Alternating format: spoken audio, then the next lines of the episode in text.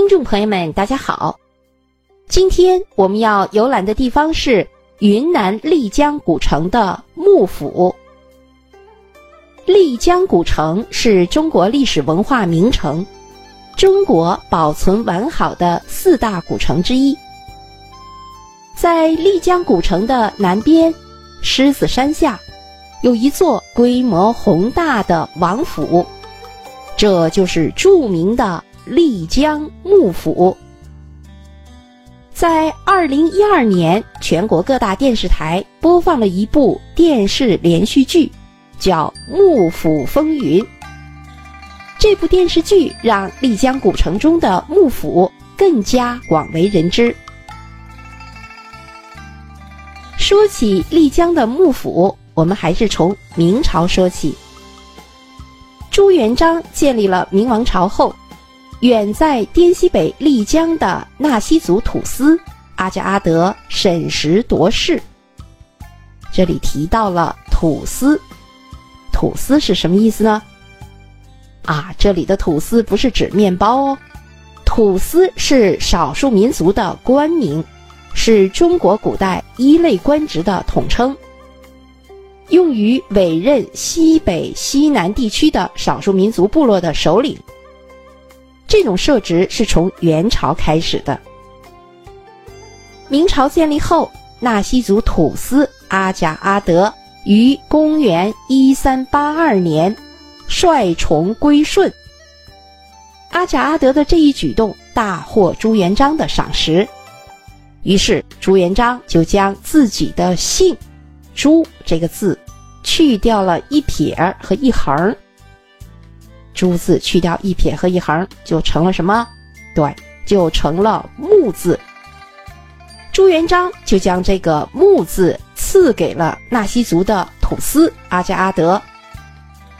纳西族原来实行的是父子联名制，就是父亲将自己的名字留一半给儿子。朱元璋把这个木字赐给了纳西族的土司阿加阿德后。从此，纳西族传统的父子联名制就改成了汉姓的名字。为了彰显身份珍贵，得到皇帝赐姓的穆氏土司，又在“穆”字上加了一根扁担和一个箩筐，就是加了一撇和一个口字，这样“穆”字就变成了“和”字，和平的“和”。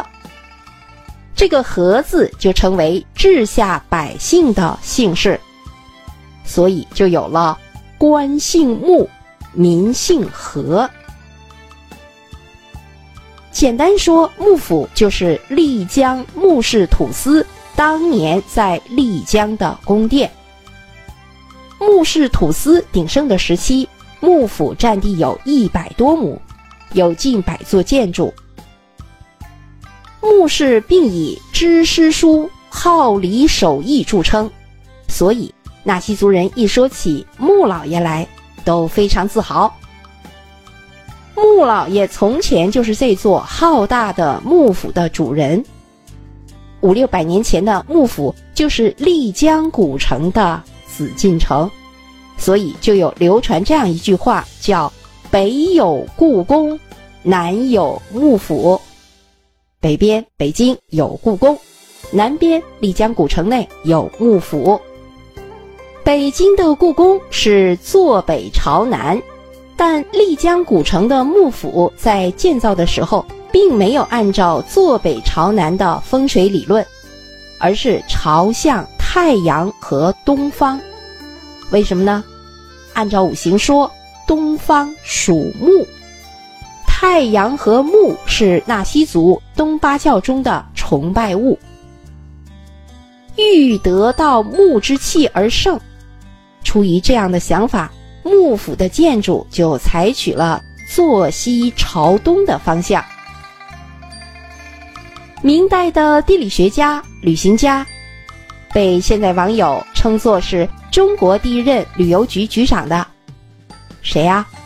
对。徐霞客也曾来过丽江。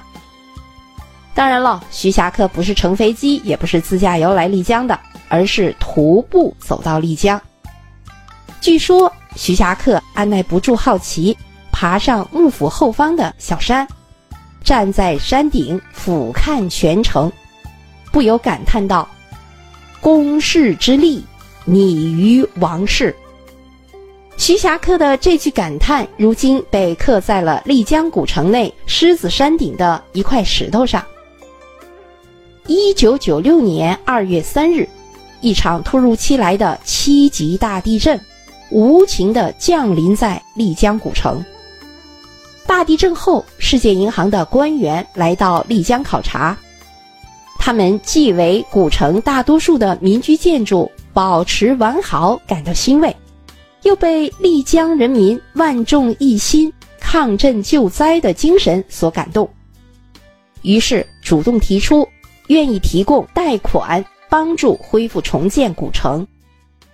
历经沧桑的幕府在得到了世界银行贷款的资助后，重新修建。经过重建，丽江幕府就犹如凤凰涅槃。向世人展示出其独特的魅力。有旅游界的人士认为，不到幕府就不算到过丽江。由此可见，幕府在丽江景观中的重要地位。现在，整个幕府占地有四十六亩，中轴线长三百六十九米，在明代中原建筑风格的基础上。又融入了纳西族、白族少数民族的建筑风格，同时又将纳西古王国的名木、古树、奇花异草汇聚于幕府之中。幕府园林的建筑风格介于皇家园林与苏州园林之间，将天地山川清雅之气与王宫的典雅富丽融为一体。充分体现了纳西族广采博纳多元文化的开放精神。尽管幕府只是一座土司的宅地，但它却有着王公贵胄官邸的奢华，气势恢宏的议事厅，藏万千文化精粹的万卷楼，歌舞宴乐的玉音楼等建筑设计巧妙。匠心独运，幕府虽有王者之气，但幕府的选址并没有遵循我国传统的居中为尊的建造格局，没有将幕府建在丽江城的中心，而是将幕府建在了丽江城的南边。在丽江古城占据中间位置的是四方街。如今的幕府作为一个旅游景区，欢迎来自四面八方的游客。幕府目前是国家四 A 级的旅游景区，具体的地址就是在丽江市古城区大岩镇光义街四十九号。好，各位听众朋友们。云南丽江古城的幕府就为您介绍到这里，感谢您的收听。